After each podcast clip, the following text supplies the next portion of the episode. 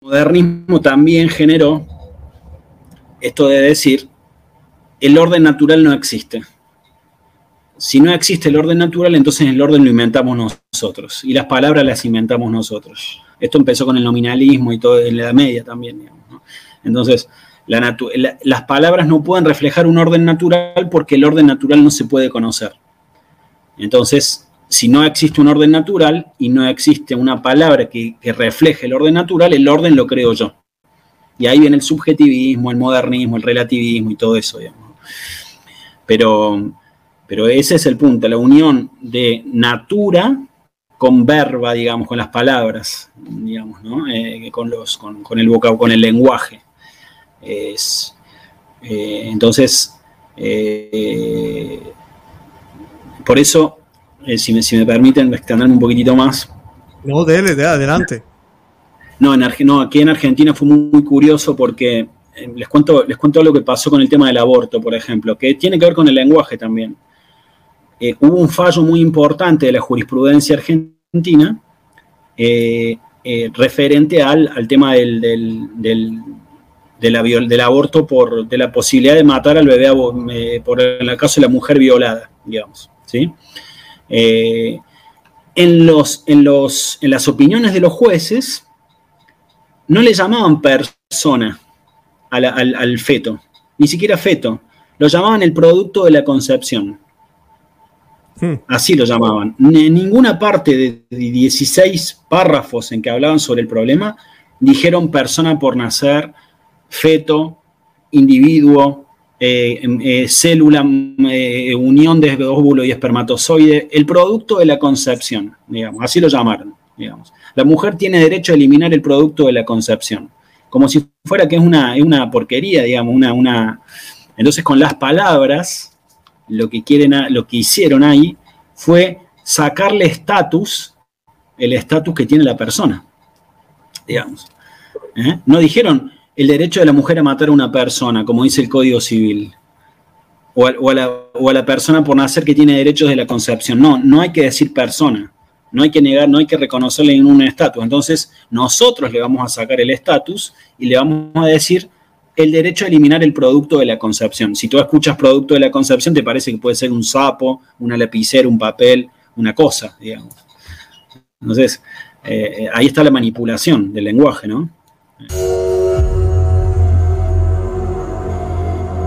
Bienvenidos a Conoce, Ama y Vive tu Fe. Este es el programa donde compartimos el Evangelio y profundizamos en las bellezas y riquezas de nuestra fe católica. Les habla su amigo y hermano Luis Román y quisiera recordarles que no podemos amar lo que no conocemos y que solo vivimos lo que amamos. En el día de hoy me acompaña Rostro Nuevo, me acompaña el profesor Sebastián Pierpoli. Pierpoli, así se dice el apellido, señor Sebastián. Pier Pauli, en realidad. Pier, Pauli, perfecto. Pier Pauli, el señor Sebastián Pierre Pauli, quien es un profesor experto en muchísimas cosas, pero una de las cosas que vamos a estar hablando hoy es del latín. Yo le voy a dar momentos a él ahorita para presentarse, pero hoy vamos a estar hablando del latín, la importancia del latín en la Iglesia Católica, en nuestra fe católica, pero no tan solo en nuestra fe, sino también para poder entender la lingüística en esta guerra cultural que estamos llevando ahorita mismo en el mundo. El latín es indispensable con todas estas redefiniciones que se están dando en el mundo entero. Y además de eso también, espiritualmente, múltiples místicos, exorcistas y testimonios que hemos visto nos han dicho que el latín es un lenguaje sumamente poderoso hasta en el ámbito espiritual, porque ha sido ya consagrado para la Iglesia Católica por el uso que se le ha dado ya de dos milenios, básicamente se podría decir. Así que hoy vamos a estar hablando de todo eso y vamos a estar ofreciendo también un curso. Así que no se nos vayan, porque vamos a estar ofreciéndole herramientas a todos los que nos están viendo. Mucha gente me escribe, Luis, he aprendido la Ave María contigo, Luis, he aprendido el Padre Nuestro los programas contigo, y yo siempre les repito, hey, yo no soy el mejor maestro, yo cometo errores cuando lo, rezo, eh, pero me alegro que haya sido motivación para muchos, y creo que hoy se me está cumpliendo un deseo y es poder tener una herramienta que vamos a seguir promocionando en el programa y vamos a tener consistentemente para que la audiencia de Conoce ama y vive tu fe, que está muy interesada en el latín, tenga un buen recurso para poder aprender ese latín eclesiástico, las oraciones y poco a poco eh, ir familiarizándose con esta hermosa lengua. Yo para comenzar me voy a callar la boca y le quiero dar la bienvenida especial al profesor Sebastián Pierpauli al programa. ¿Cómo se encuentra, profesor? Bienvenido al programa. Bueno, Luis, muchísimas gracias y un gusto realmente eh, poder compartir con, ustedes. Además que con, el, prestigio que tiene tu canal y que, ya, es, ya, es, famoso, así que eh, es, un gusto poder eh, estar. Y bueno, como, como, me, como me diste pie, digamos, bueno, comentar muy brevemente, yo soy, bueno, argentino, soy de formación abogado, Em, y como te comentaba, tuve la gracia grande, una bendición, esas cosas que uno recibe, que, desde chico mis, mis padres me, enviaron a estudiar un colegio en el que aprendí latín desde, desde muy chico, desde los 12 años más o menos. Y después eh, se dio por mi formación, por, pertenecer a grupos de investigación, por la carrera misma, por, por la pertenencia a una, actualmente incluso a una, a una sociedad en la que estudiamos a Santo Tomás de Aquino. Pude mantener el contacto con el latín y bueno, eh, actualmente, eh, y gracias a Dios también, trabajo mucho con, muchos, eh, especialmente niños y adolescentes que hacen homeschooling. y te cuento que mucho interés por el latín de países como México, Colombia, Panamá, Perú, Uruguay, Chile, eh, bueno, todo Hispanoamérica, digamos, eh, también, también hay alumnos de Estados Unidos, de España. Y bueno, con toda la virtualidad se nos ha favorecido la, posibilidad de, compartir. Así que, eh, gracias a Dios, hay una, buena, hay una buena preocupación de muchos padres y muchos adultos por estudiar latín. Así que, bueno, eso, en, eso, eso es parte de nuestra lucha y nuestra batalla cultural, digamos, ¿no? Excelente, ¿no? Así mismo es, así mismo es, excelente. Eh, profesor, le quería aprovechar eh, para hacer una oración. Nos pusimos de acuerdo fuera del aire, le vamos a decir a la audiencia, hoy vamos a estar haciendo las tres eh, típicas oraciones tradicionales que hacemos todos los católicos, un Padre Nuestro, un Ave María y un Gloria. Lo vamos a hacer en latín, por supuesto. Yo voy a hacer la primera parte y él me va a corregir luego los disparates que yo digo. Y, el, profesor Sebastián va a ser la segunda que la van a escuchar perfectamente bien. y comenzamos con, el Padre Nuestro. Y pues esta oración la hacemos in nomine Patris et Filii Spiritus Santi. Amén. Amén. Pater noster qui es en celi sanctificetur nomen tuum, avenia regnum tuum, fia voluntas tua, sicut in cielo et in terra. Panem nostrum quotidianum da nobis hodie, et dimite nobis te vita nostra, sicut et nos dimitimus evitorius nostris, et ne nos inducas in tentationem, sed libera nos a malo. Amen. Amen. Ave Maria, gratia plena, Dominus tecum, benedicta tui mulieribus, et benedictus fructus ventris tui, Iesus. Santa Maria, Mater Dei, ora pro nobis peccatoribus, nunc et in hora mortis nostre. Amen. Gloria Patri et Filio Spiritus Santo, sicut erat in principio et nunc et semper et in saecula saeculorum. Amén. Amén. En nomine Patris et Filii et Spiritus Sancti. Amén. Bendito sea Dios. Excelente. Perfecto. Eh, gracias por permitirme eh, rezar con ustedes. Y yo sé que esa es una de las cosas que poco a poco yo sé que las personas que vayan al curso van a aprender. Es algo que incluso a mí, yo y mi esposa hablamos, porque a veces los acentos en los países, yo que estoy en Estados Unidos, pues escucho cómo los latinos ah, eh, hacemos el, Padre Nuestro en latín, escucho a los americanos y veo como un poco de distinción y siempre está la cuestión, lo estamos haciendo bien, lo estamos haciendo mal. Eh, y pues creo que en el curso y en ese tipo de cosas que uno va aprendiendo con otras personas ayuda a que uno pues aprenda a pronunciarlo correctamente. Ahora le quiero preguntar para comenzar ya de lleno, ¿por qué el latín debe ser de importancia para todos los católicos, especialmente nosotros los de rito romano? Bueno, vos sabés, Luis, que, cuando, cuando, cuando armamos el cuestionario, cuando me pasaste la, propuesta también, me pareció que eh, le, quería hacer una, pequeña observación ahí al, al, punto, porque en realidad em, personalmente creo que el, tema del latín es muy importante, para, obviamente, para nosotros los católicos, pero todavía más se puede tener una visión más amplia porque es importante para el hombre contemporáneo, digamos, para, para el hombre en general, para la, para la naturaleza humana y para el hombre de nuestro tiempo, digamos. ¿no? Y Y a propósito de eso, em, hay, un libro muy interesante que, se los comento, que, eh, escribió el Papa, em, el Papa, eh, en ese momento Papa Emérito Benedicto XVI, que era una obra de varios autores que se llamó, se tituló Dios salve la razón. Ese fue el título de la obra, digamos, ¿no? Es decir, acá, acá se enlaza el problema y por qué el latín en realidad abarcaría a todos. Obviamente, obviamente para los católicos mucho más todavía, hay como una especie de obligación, digamos. Pero el Papa en esa obra, junto con los, con los otros eh, eh, que colaboran, plantea que, que, nosotros estamos sufriendo, nuestra naturaleza está sufriendo una crisis de la razón, digamos. Es decir, a lo que nosotros nos constituye como, como seres eh, humanos específicamente es la capacidad de razonar, es la racionalidad, digamos. Y el Papa lo que dice es, hay que buscar el recurso en Dios para que salve a la razón del hombre que está en crisis, digamos, ¿no? Hay una crisis de la, de la inteligencia humana, digamos, ¿no?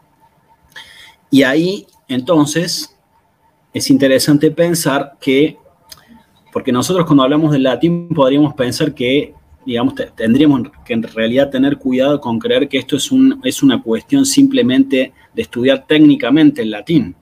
En realidad hay una cuestión espiritual de fondo muy profunda, digamos.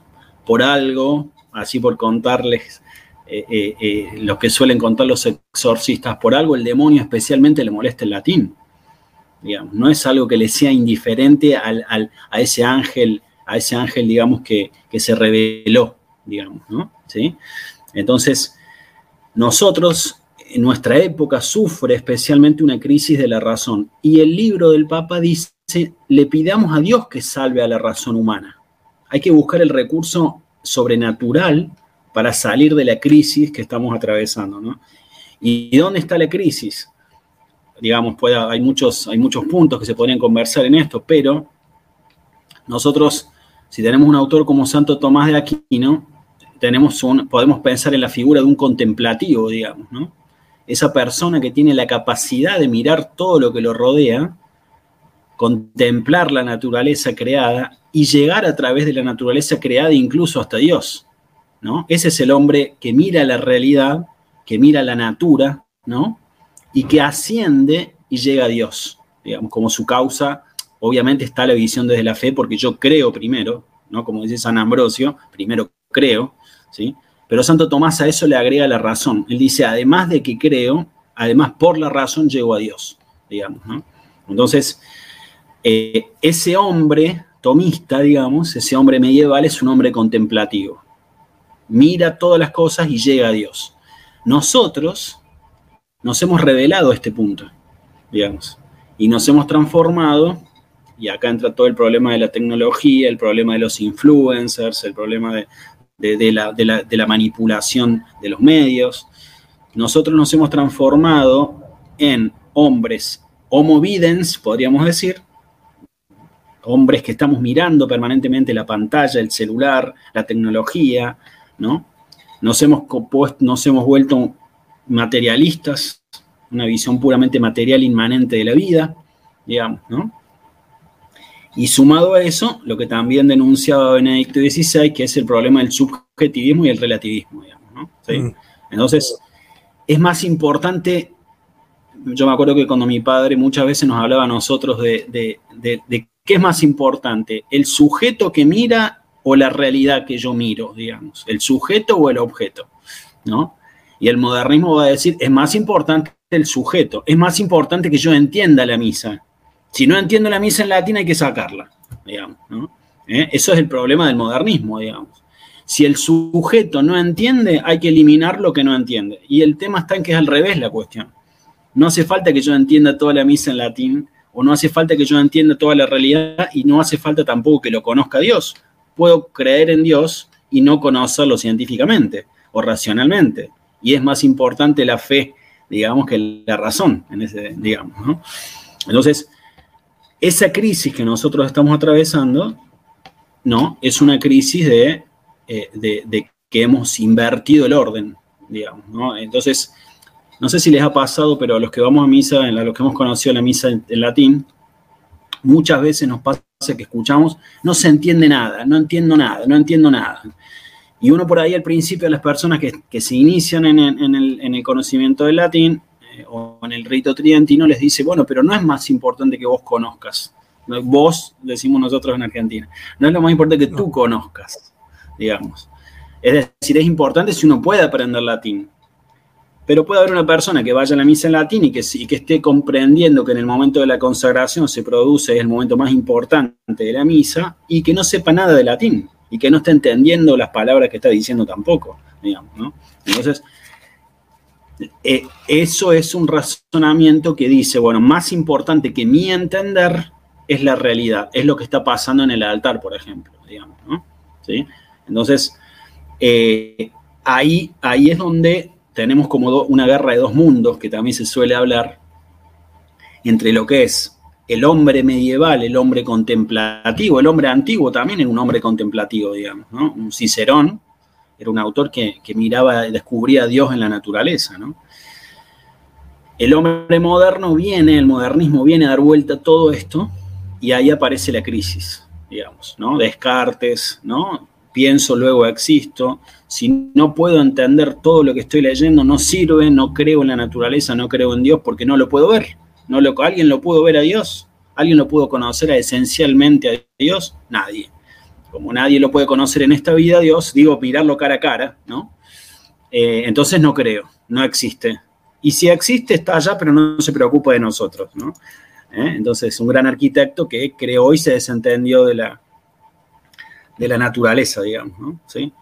Entonces, yo, yo pensaba cuando, me, cuando, cuando armamos ese punto, en que en realidad el tema es mucho más amplio, porque el latín viene a tratar de, o lo que intentamos los que, los, que, los que damos latín, o en mi caso modestamente, es tratar de, con el objeto de nuestro estudio, que es el latín, volver a ese hombre medieval o antiguo, o antiguo medieval, digamos, ese hombre que, que abre su inteligencia a través, en este caso, del latín, para llegar al conocimiento de la verdad. ¿No? Como vieron como la película de la pasión que le preguntan cuides veritas, ¿dónde, ¿qué es la verdad? Digamos, que, vieron que Pilatos le pregunta a Cristo, ¿eh? Mm. Eh, eh, ¿qué es la verdad? Digamos, Pilatos es un escéptico, no cree en la verdad, digamos, ¿no? es un relativista. pero entonces, nosotros lo que queremos lograr es no solamente digamos, una, una cuestión, una enseñanza técnica del latín, sino intentar aportar para que de a poco el alumno eh, o quienes, eh, quienes tienen la posibilidad, o cuando nosotros mismos estudiamos, volvamos a ese hombre contemplativo, digamos, ¿no? a ese hombre que, que no se cree el centro del universo, ¿no? sino que eh, incluso por la caridad bien entendida, la caridad es, es, Dios y el otro, no, no mirarme a mí mismo primero, digamos. El hombre moderno dio vuelta a todo, con el individualismo, con el relativismo, con el subjetivismo, ¿no? Hizo lío, digamos, por usar una palabra que hoy eh, hizo, hizo, un lío, digamos, ¿no? Armó lío con las cosas y entonces eh, eh, ahí es que, digamos, aparece el latín como un recurso no solamente material, digamos, sino especialmente espiritual. y por eso es que, como, como tú también lo, me, me, pasaste contenido para conversar también, por eso es que inteligentemente muchos papas se preocuparon por el latín, pero no solamente desde lo técnico, no que pronuncien bien si es latín clásico, eclesiástico, sino que se preocuparon por lo otro. Digamos. Pero bueno. Ahí quería, quería añadir, profesor, y disculpe que lo interrumpa, pero usted dijo algo muy importante. Yo, para mí, el latín, no sé si esto está correcto decir esta comparanza, pero en parte es como si, si venimos a ver como un preservativo.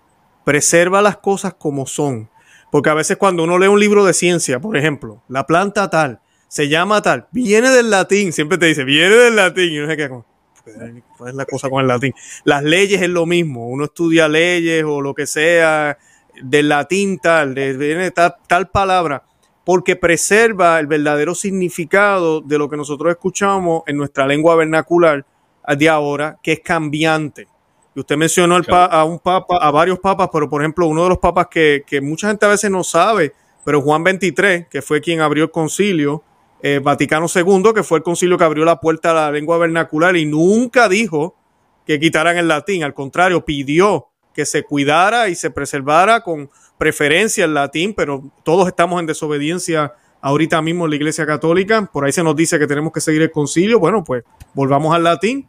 Pero entonces Juan 23 escribió una constitución apostólica que se llama Veterum Sapiencia y es excelente, es excelente. Yo les recomiendo a todos los que me están viendo, yo voy a colocar el enlace, léala, léala y usted va a ver la importancia de, de esto que usted acaba de mencionar, profesor eh, porque él habla de eso mismo. Él habla que la lengua latina, no voy a leer todo el párrafo que le envié porque está un poco largo, pero la lengua latina sustraída desde hace siglos a las variaciones de significados que el uso cotidiano suele producir en las palabras.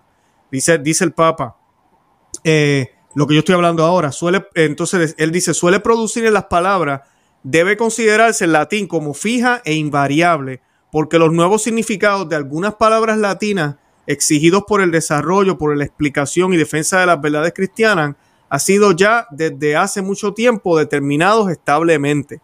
Entonces, puesto que la Iglesia Católica, al ser fundada por Cristo, supera en mucho la dignidad de las demás sociedades humanas, es justo que no se sirve de una lengua popular, aunque sea noble y augusta.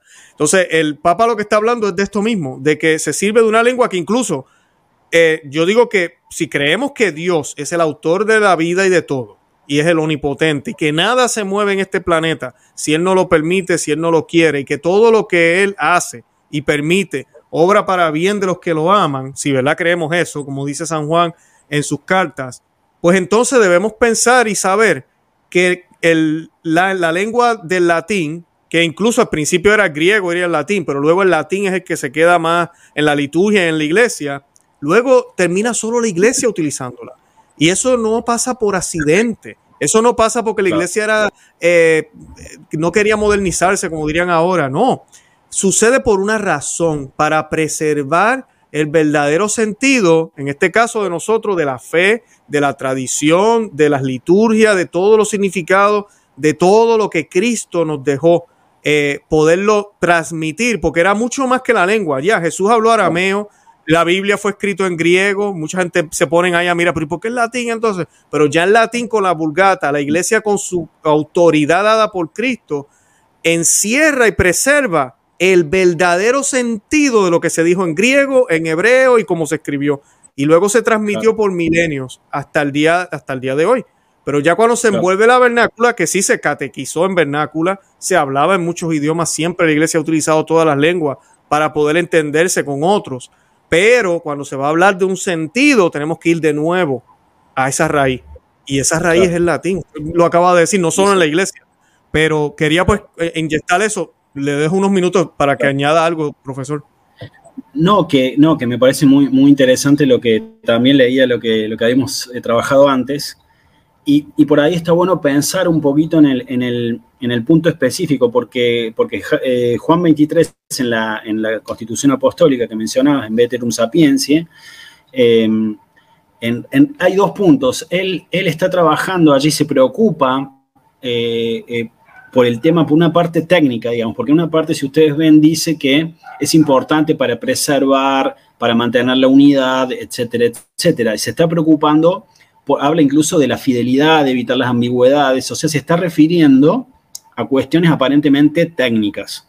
Pero lo que hay en el fondo, porque lo dice también en, la, Constitución, es la preocupación central por preservar las verdades de la fe. Ahí está el punto, digamos, que lo preocupa a él, digamos. Es decir, tenemos que preservar la fe.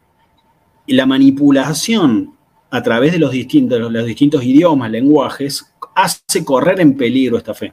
Entonces, agarremos firme y mantengamos con dos propiedades que él refiere que son la universalidad por un lado y la inmutabilidad. Son dos puntos, digamos, ¿no? ¿Sí? Y ahí yo, yo, ahí me, yo pensaba, hasta hace un ratito, no sé cómo lo verás tú, Luis, pero yo pensaba lo siguiente, como sucede con las leyes también, cuando uno se plantea modificar una ley, los autores clásicos también dicen, Santo Tomás lo dice, Aristóteles lo dicen, uno tiene que tener mucho cuidado con tocar la ley antigua, porque la ley generó una costumbre, y la costumbre sirve para afianzar las, virtudes, si la ley es buena, sirve para afianzar, para crecer espiritualmente.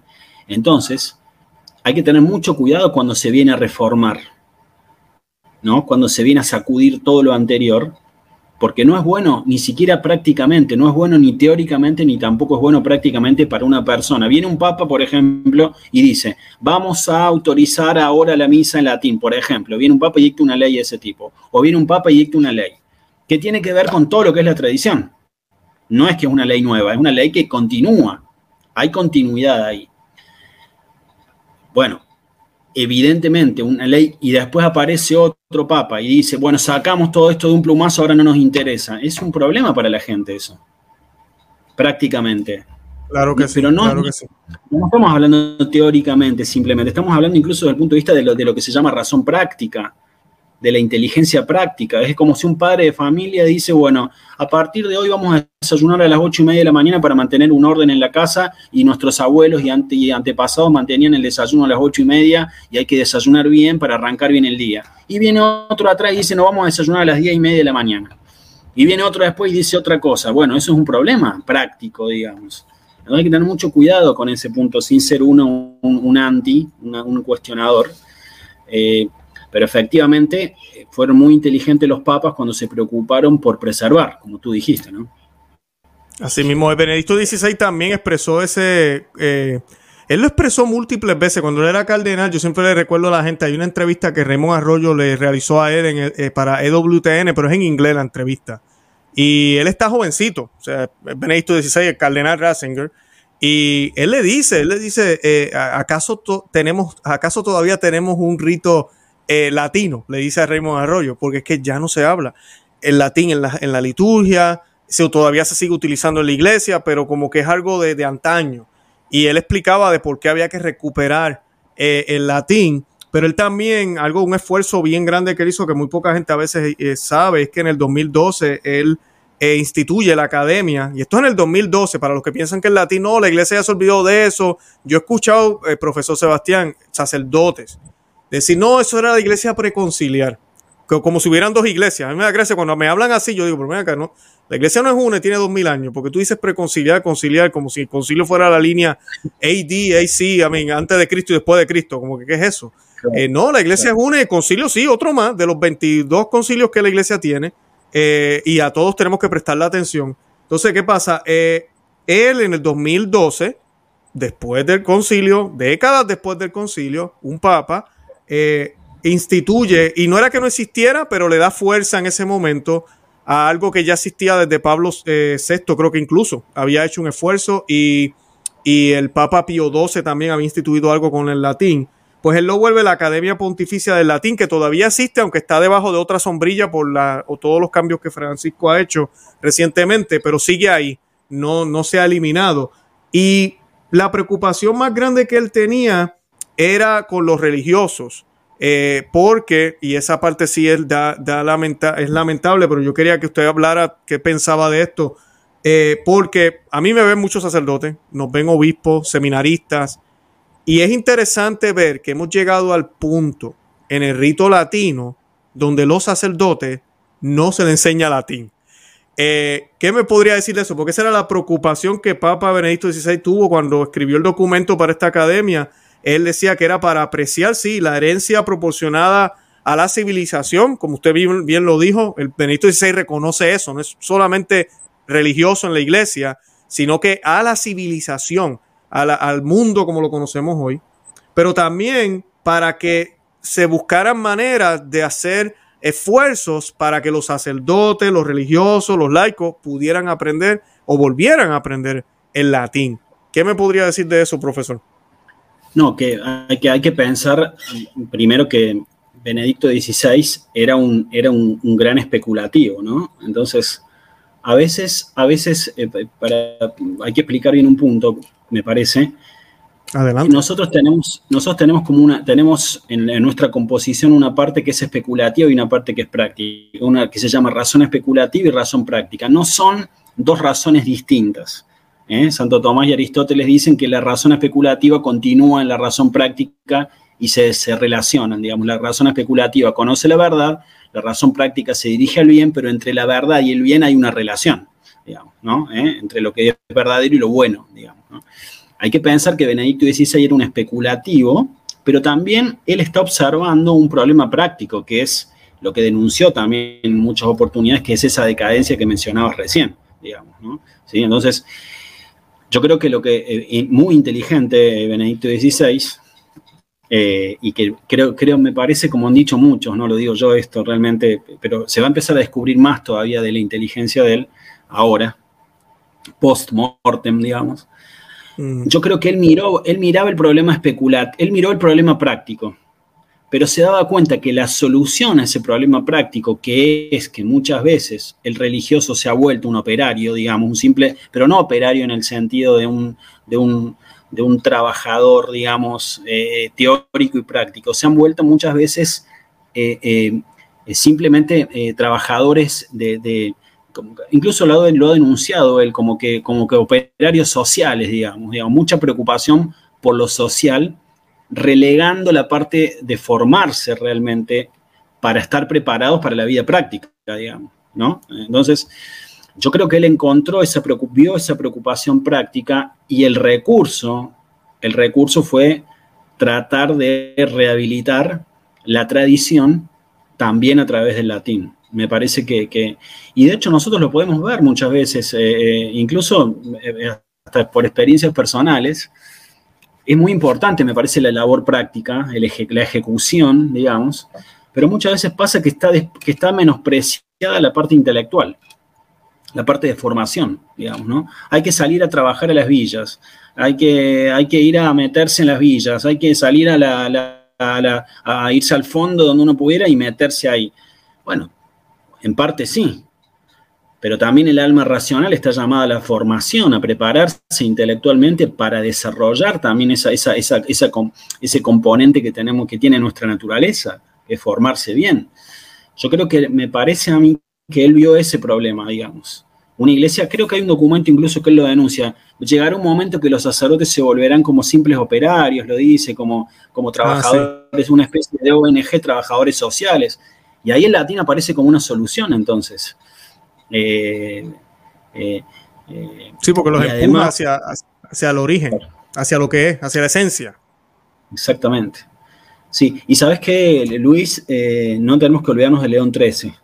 León XIII era un gran latinista, o sea, Pío XII, Pío XI, León XIII, Benedicto XVI, Juan Pablo II, Juan XXIII, todos ellos, todos ellos se preocuparon y, y, vieron la importancia en más y en menos, digamos, ¿no?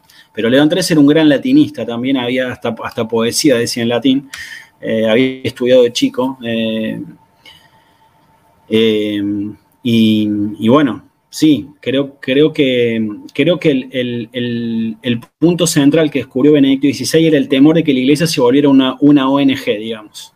¿no? entonces, ahí, como es un intelectual, como es inteligente, ¿eh? Eh, él, dijo, bueno, acá la forma es rehabilitar esta, esta academia de estudios latinos, hasta favoreciéndola desde el punto de vista de entregar premios, de, motivar, ¿no? Eh, para que se estudie el latín. Pero bueno, es como tú como bien dices, ¿no? no es algo que se le ocurrió tampoco primero a él, sino que él arrastraba también toda una tradición que venía preocupada por, por la iglesia eh, con distintos documentos eh, de, distintos papas que venían advirtiendo, cuidado con esto, cuidado con... Eh, sí, no, definitivo. profesor, yo ahora pensando, esta pregunta no está en el, en el papel, pero usted estaba hablando, estábamos hablando de la civilización. Voy a poner un ejemplo, pero quiero que usted lo abunde, que sé que lo va a poder hacer. la palabra matrimonio, ya usted sabe por dónde voy, con toda esta lucha que hay cultural ahora. O sea, sabemos que parte de esa palabra, si no me equivoco, es mater, ¿no? Que como que engendra, ¿no? Ajá, mater, en latín. ¿Nos podría hablar un poquito de eso para que la gente vea la importancia del latín y cuál disparatero es pensar que un matrimonio puede ser entre cualquiera dos individuos que se aman, pero que no generan hijos? Si vamos a la raíz de lo que es la palabra, sabemos que no tiene lógica. Eh, ¿Nos podría explicar eso para que la gente vea la importancia del latín? Sí, en realidad, en, realidad digamos, justamente las, las, palabras lo que, lo que tienen que hacer, y, eso es lo que se intentó siempre, desde el, desde el pensamiento clásico, es que las palabras en todo caso fueran un reflejo del orden natural, del ordo, del ordo natura que se llama, digamos, ¿no? ¿Eh? Entonces, no hay una separación entre lenguaje y naturaleza. El pensamiento moderno, modernismo, lo que viene a decir es, y además hacen un juego que lamentablemente la iglesia también creo que cayó un poco. Eh, no, no, lo digo creo para ser cuidadoso, para no quedar como un, para no, no se interprete que uno está atacando por atacar, pero eh, en realidad lo que tiene que haber es una unión entre natura y lenguaje, digamos. ¿no? Entonces, entre las palabras y la naturaleza, digamos. ¿no? Si uno cree que existe un orden natural, las palabras tienen que reflejar ese orden de la naturaleza. ¿sí? Por eso es que en realidad si uno piensa en unión mismo, en la palabra misma unión, no le llamamos matrimonio, pero le llamamos unión. Pero la palabra unión tampoco sirve, porque la unión es entre lo que puede unirse, según el orden de la naturaleza. Entonces, entonces no se puede unir eh, porque no, además no se cumple con la finalidad. Si se unen dos hombres, porque está, estuvo esta distinción también en la iglesia, no le llamamos matrimonio, pero le llamemos unión civil, pero estás cayendo en el mismo problema porque esencialmente dos hombres y dos mujeres no pueden unirse, digamos. No real, no se da la, unión natural. Entonces llamale, no sé qué lo le quieren llamar, digamos, pero, pero digamos, ahora, el modernismo también generó esto de decir, el orden natural no existe. Si no existe el orden natural, entonces el orden lo inventamos nosotros y las palabras las inventamos nosotros. Esto empezó con el nominalismo y todo en la Edad Media también. Entonces, las palabras no pueden reflejar un orden natural porque el orden natural no se puede conocer. Entonces, si no existe un orden natural y no existe una palabra que, refleje el orden natural, el orden lo creo yo. Y ahí viene el subjetivismo, el modernismo, el relativismo y todo eso. Pero, pero ese es el punto, la unión de natura con verba, digamos, con las palabras, digamos, ¿no? Eh, con, los, con, el vocabulario, con el lenguaje. Es, eh, entonces, eh, por eso, si me, si, me, permiten extenderme un poquitito más. No, dele, de adelante. No, en, no, aquí en Argentina fue muy, curioso porque les cuento, les cuento lo que pasó con el tema del aborto, por ejemplo, que tiene que ver con el lenguaje también. Eh, hubo un fallo muy importante de la jurisprudencia argentina eh, eh, referente al, tema del, aborto por de la posibilidad de matar al bebé por el caso de la mujer violada, digamos. ¿sí? en, los, en, los, en las opiniones de los jueces no le llamaban persona al feto, ni siquiera feto, lo llamaban el producto de la concepción. Hmm. Así lo llamaban. En ninguna parte de 16 párrafos en que hablaban sobre el problema dijeron persona por nacer, feto, individuo, eh, em, eh, célula, eh, unión de óvulo y espermatozoide, el producto de la concepción, digamos, así lo llamaron, digamos. La mujer tiene derecho a eliminar el producto de la concepción, como si fuera que es una, una porquería, digamos, una, una... Entonces con las palabras lo que, quieren, lo que hicieron ahí fue sacarle estatus, el estatus que tiene la persona, digamos. ¿eh? No dijeron el derecho de la mujer a matar a una persona, como dice el Código Civil, o a, la, persona por nacer que tiene derechos de la concepción. No, no hay que decir persona, no hay que negar, no hay que reconocerle ningún estatus. Entonces, nosotros le vamos a sacar el estatus y le vamos a decir el derecho a eliminar el producto de la concepción. Si tú escuchas producto de la concepción, te parece que puede ser un sapo, una lapicera, un papel, una cosa, digamos. Entonces, eh, ahí está la manipulación del lenguaje, ¿no? Eh, Así es. Así es, y, la importancia de, esto que estamos hablando, de esta guerra cultural, que también es religiosa y, es satánica también, es la guerra entre el bien y el mal, que lucha eh, no solo dentro de la Iglesia Católica, entre católicos, el mundo entero, todas las almas. Eh, es una guerra que, existe y por eso es bien importante recuperar definitivamente el latín. Para ir terminando, para después hablar del curso, yo quería aprovechar y decir estos comentarios rapiditos del Concilio Vaticano II, que lo mencioné. Yo lo menciono muchísimo en mi canal porque usted no sabe, profesor, yo rezo la Ave María en latín, le digo a la gente que pues, vamos a rezar la Ave María en latín porque vamos a encomendar el programa a la Santísima Virgen María. Y siempre hay dos o tres comentarios, no es la gran mayoría, gracias a Dios, pero hay sus comentarios. ¿Por qué en latín? ¿Qué te pasa? Yo soy católico porque lo haces en latín y no entienden que más católico que eso, a mí, el rito latino. Pero es esa ignorancia que existe, porque es ignorancia, no lo tomo, yo no lo tomo a mal, pero es ignorancia de la fe. Y incluso hay gente que detesta, católicos, que detestan el latín.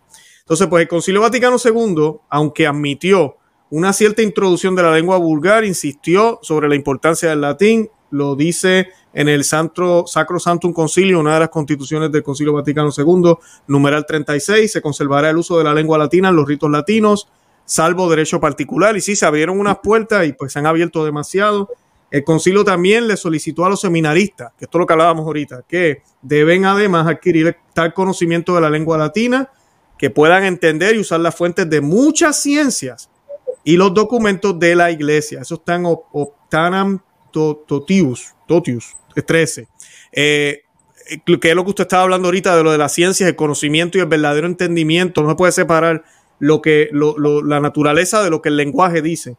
El Código de Derecho Canónico, el nuevo, no estoy hablando del de San Pío X de 1917, el de 1983 decreta la celebración eucarística hágase en lengua latina o en otra lengua con tal que los textos litúrgicos hayan sido legítimamente aprobados. Pero dice, hágase en lengua latina. Y hoy en día, cuando uno le dice a un sacerdote, oiga, padre, ¿no ha considerado eh, traer la misa tradicional, hacer la misa en latín? Eh, en latín, eso era antes, eso ya no derecho de canónico, canon 928, dice que la liturgia se puede hacer en latín, así que dejemos las bobadas. Y pues nada, básicamente ya lo estábamos hablando de que es prácticamente un rechazo. Eh, y es este espíritu modernista que se ha metido en el mundo entero que rechaza lo que usted acaba de decir, lo que es natural con lo que es coherente, abrir otras puertas y realidades y el latín, la liturgia y todo eso es un problema. Eh, ¿Qué nos puede decir sobre eso? Y hablamos entonces del curso. Sí, que, en realidad me parece que, y personalmente les quiero contar alguna anécdota también, que por donde se ve esto prácticamente. Em, yo tengo muchos alumnos homeschoolers eh, eh, de distintos países y algunos muy chicos también, ¿no? Y, cuando uno ve em, la facilidad que tiene el niño para aprender latín, y a veces yo tengo a veces cursos que están los papás con los hijos, y, les puedo contar que, que me ha pasado muchas veces que es un tema porque los hijos hablan mejor latín que los padres. O sea, leen mejor que los padres, pronuncian mejor que los padres. O sea, fíjense que Dios mismo creó esa naturaleza capaz, ¿no? De, de, estar, enseñando hasta en ese momento, digamos, ¿no? Porque yo a veces le pido a un alumno que lea un texto en latín, un chico de 8, 9 años, 10 años, 11 años, y lee el chico y después lee el padre. Y, y parece, y quizás el padre no practicó tanto o no tiene esa facilidad que los niños sí tienen para aprender el latín. Entonces, eh, hay, un doble punto acá. Primero que la inteligencia, visto desde el punto de vista natural simplemente, la inteligencia se desarrolla más cuando uno estudia un idioma como el latín, digamos. Hay una cuestión práctica ahí, digamos. Esto para cualquiera, digamos. Está comprobado. Eh, lo mismo que estudiar cualquier idioma. Lo que pasa es que no es lo mismo un idioma como el latín que estudiar un idioma por ahí que perdió cosas del latín, pero eso es más técnico, el punto, digamos, ¿no? Eh, y además de eso está toda la riqueza espiritual. O sea, son dos puntos los que perdemos cuando rechazamos el latín, digamos. Perdemos la posibilidad de fortalecer las inteligencias, incluso, fíjense lo paradójico que puede ser esto, ¿no? A veces nos preocupamos por, por los pobres, por el tercer mundo, por la gente que no tiene formación, por los que no tienen recursos, y el estudiar latín puede ser algo que les dé recursos a esos mismas personas que están en situación de, de, vulnerabilidad intelectual. Si sacas el latín, estás dejando todavía el campo más liberado. Ese es un problema que es una cuestión, evidentemente, de falta de percepción eh, intelectual de la importancia que tiene esto, digamos. Pero además de eso, además de la parte natural de debilitar la inteligencia, además de eso, estás despreciando todo el punto de toda la tradición espiritual. Entonces son dos cosas las que me parece que es interesante pensar. Eh, no sé cómo lo, cómo lo ves, pero Luis, pero, pero creo no, que... Perfecto. me hizo recordar a mi hija. Nosotros, yo tengo unas tarjetitas. Esta oración a mí no me se me queda en la cabeza. la bendición de los alimentos. Sea, nosotros lo hacemos, pues aquí nosotros hacemos, es inglés, español y latín.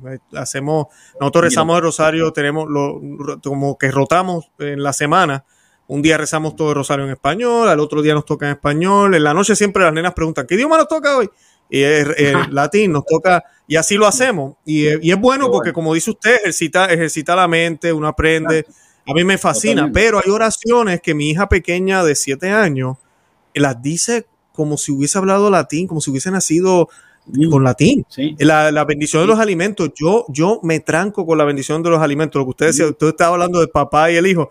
Y yo decía, ella se la sabe de memoria. Yo tengo una tarjetita en la mesa. Entonces, cuando nos toca el latín, pues yo la tengo que agarrar y leerla. Ella ya se la sabe. Yo digo, pero ¿por qué a mí no me, no se me no entra. Pero nada, es porque ellos tienen, ellos son más esponjas que uno en cierto sentido. Totalmente, eh, Sí, ahora lo bonito también que tenemos nosotros que hablamos español es que el latín es muy similar al español. Entonces a veces uno, yo me ha, me ha pasado que incluso en la misa ya después de uno escucharlo y hablarlo tanto cuando el sacerdote, pues los que no han ido, ¿verdad? Los que han ido saben cómo, cómo las iglesias hacen, eh, celebran la Santa Misa, pero durante la liturgia se leen las lecturas en latín. Y llega un punto, si yo no tengo el misal en la mano, porque claro, uno busca en el misal, ya uno sabe lo que ellos van a leer, está en español en el misal, pues chévere. Pero si yo no tengo el misal y yo escucho, a veces uno entiende, uno dice, ah, espérate, están leyendo la, anunciación, ah, están leyendo tal cosa. Eh, y luego, claro, el padre cuando va a hacer la homilía, ya en el ambón, él lee las lecturas en español o en inglés, dependiendo del lugar del país que estemos. Pero, pero sí se puede, la mente como que se abre, como dice usted, y relaciona. Y el latín permite eso. Con el inglés es diferente. El inglés y el español como que no, no se cuaja ahí. Pero entre el latín y el español hay como esa, sí, sí, esa hay confianza. Hay más Bien bonito. Sí. Y es muy atractivo también la experiencia que tú estás mencionando cuando uno va desarrollando, el, tuvo la posibilidad, la gracia evidente de, estudiar de, y acostumbrarse a leer y a escuchar es muy, es muy atractivo también cuando uno, está, cuando uno está entendiendo lo que el padre está, cuando lee los textos en latín, eh, que uno está comprendiendo el sentido, por más que no entienda todas las palabritas en cada una de las... Pero, pero es muy atractivo también eh, ese punto que tú dices. ¿sí? Qué bien, qué bien. Yo quería terminar con un comentario del obispo emérito de Isenia, eh, Andrea Gema, se llama, exorcista. Y el padre Amorf también, que en paz descanse, habló de esto muchísimo el padre Ripperger, que es muy famoso aquí en los Estados Unidos. Yo tengo mucha audiencia en Estados Unidos también, saben de quién estoy hablando. Oren para ver si lo traemos al programa. Eh, ellos hablan muchísimo de esto del latín. Y dice, y si yo hablo en latín, dice el exorcista, y si yo hablo en latín, el demonio me responde en latín. Él le tiene un horror a esa lengua. El diablo está contento con la casi desaparición del latín. Así dice este exorcista y hemos escuchado otros testimonios también. Yo quería aprovechar, profesor, para que si quiere añadir algo lo pueda hacer, si no, para que hablemos entonces de qué tenemos que ofrecerle a la audiencia en el día de hoy del curso y cómo pueden aprovechar para aprender latín. Bueno, yo les quiero contar una, anécdota que me pasó, si me, si me permitís, Luis, y abusando del, tiempo. A mí, a mí, hace unos días me pasaron dos, un artículo que salió en un, en un medio sobre el tema de por qué el demonio eh, no le gustaba el latín. Me lo pasaron varios alumnos porque dijeron, se lo mandamos al profe.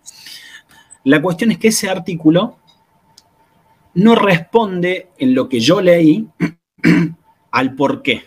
Pero hay otro artículo anterior del mismo canal, del mismo medio de comunicación, que no le quiero decir por las dudas, porque no tengo nada contra ese medio, en que sí se responde a la pregunta. En ese sí, en el primero sí, en el último no. Yo se lo mandé a mis alumnos también al, al primero, le dije, miren que el primero sí responde a la pregunta. ¿Por qué? Dice el, sacerdote que, explica la situación. Al demonio lo que lo irrita es la, oración universal, digamos. ¿Qué es lo que dijo, qué es lo que dijo eh, le dijeron todos los papas, pero es lo que dijo Juan 23 en Veterum Sapiencia, digamos. Es decir, al demonio le molesta la oración universal, pero no es la universal de este momento, es la universal desde el siglo IV hasta acá, digamos. Es la misma oración que rezaban los santos de la Iglesia Católica, nuestros antepasados, nuestros, los primeros que descendieron en nuestros barcos y nos trajeron la cultura. Eh, es, es todo eso, digamos. Y eso genera una unión espiritual. Entonces es muy razonable que al demonio que busca dividir le moleste la universalidad y la unión, digamos. Entonces, imagínense si ustedes están estamos en el Vaticano, estamos rezando una oración en latín, todas las personas que están en el lugar están rezando en el mismo idioma y están rezando juntas. Si cada uno en cambio está rezando en su idioma, están rezando igualmente, pero no están, no están, no hay esa unión espiritual que genera estar vocalizando lo mismo, digamos. Y eso le molesta al demonio.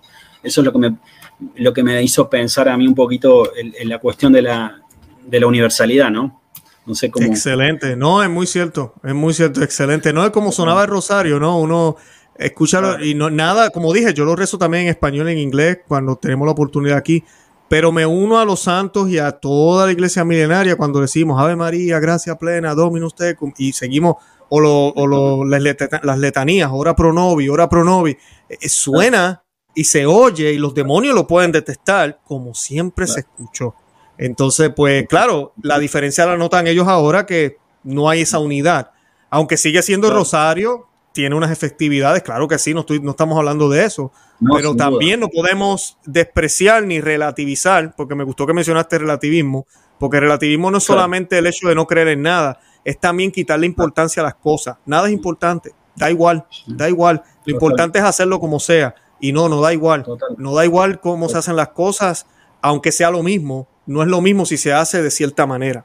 Es, todo eso cambia toda la perspectiva de cómo se hace. Y pues gracias, de verdad que no, excelente ejemplo. Me gustó, me gustó. Eh, profesor, entonces hablemos del curso. ¿Qué tiene usted para ofrecerle a la audiencia? Eh, pequeño paréntesis. Hablando de los cursos, eh, vamos a, estuvimos conversando con Luis la posibilidad de hacer un, un pequeño cursito de dos meses que los invitamos de, sobre el latín eclesiástico y acá hago un pequeño paréntesis para contarles cosas que nos han pasado con los cursos. Nos ha pasado que estamos trabajando determinados textos y cuando vemos el texto en español, incluso les voy a decir hasta en páginas oficiales, me refiero a página del Vaticano, con todo respeto lo digo, no soy, no soy anti para nada, pero lo digo con respeto, eh, nos ha pasado descubrir que el texto en español no está diciendo, no traduce literalmente la palabra que está en el texto latino.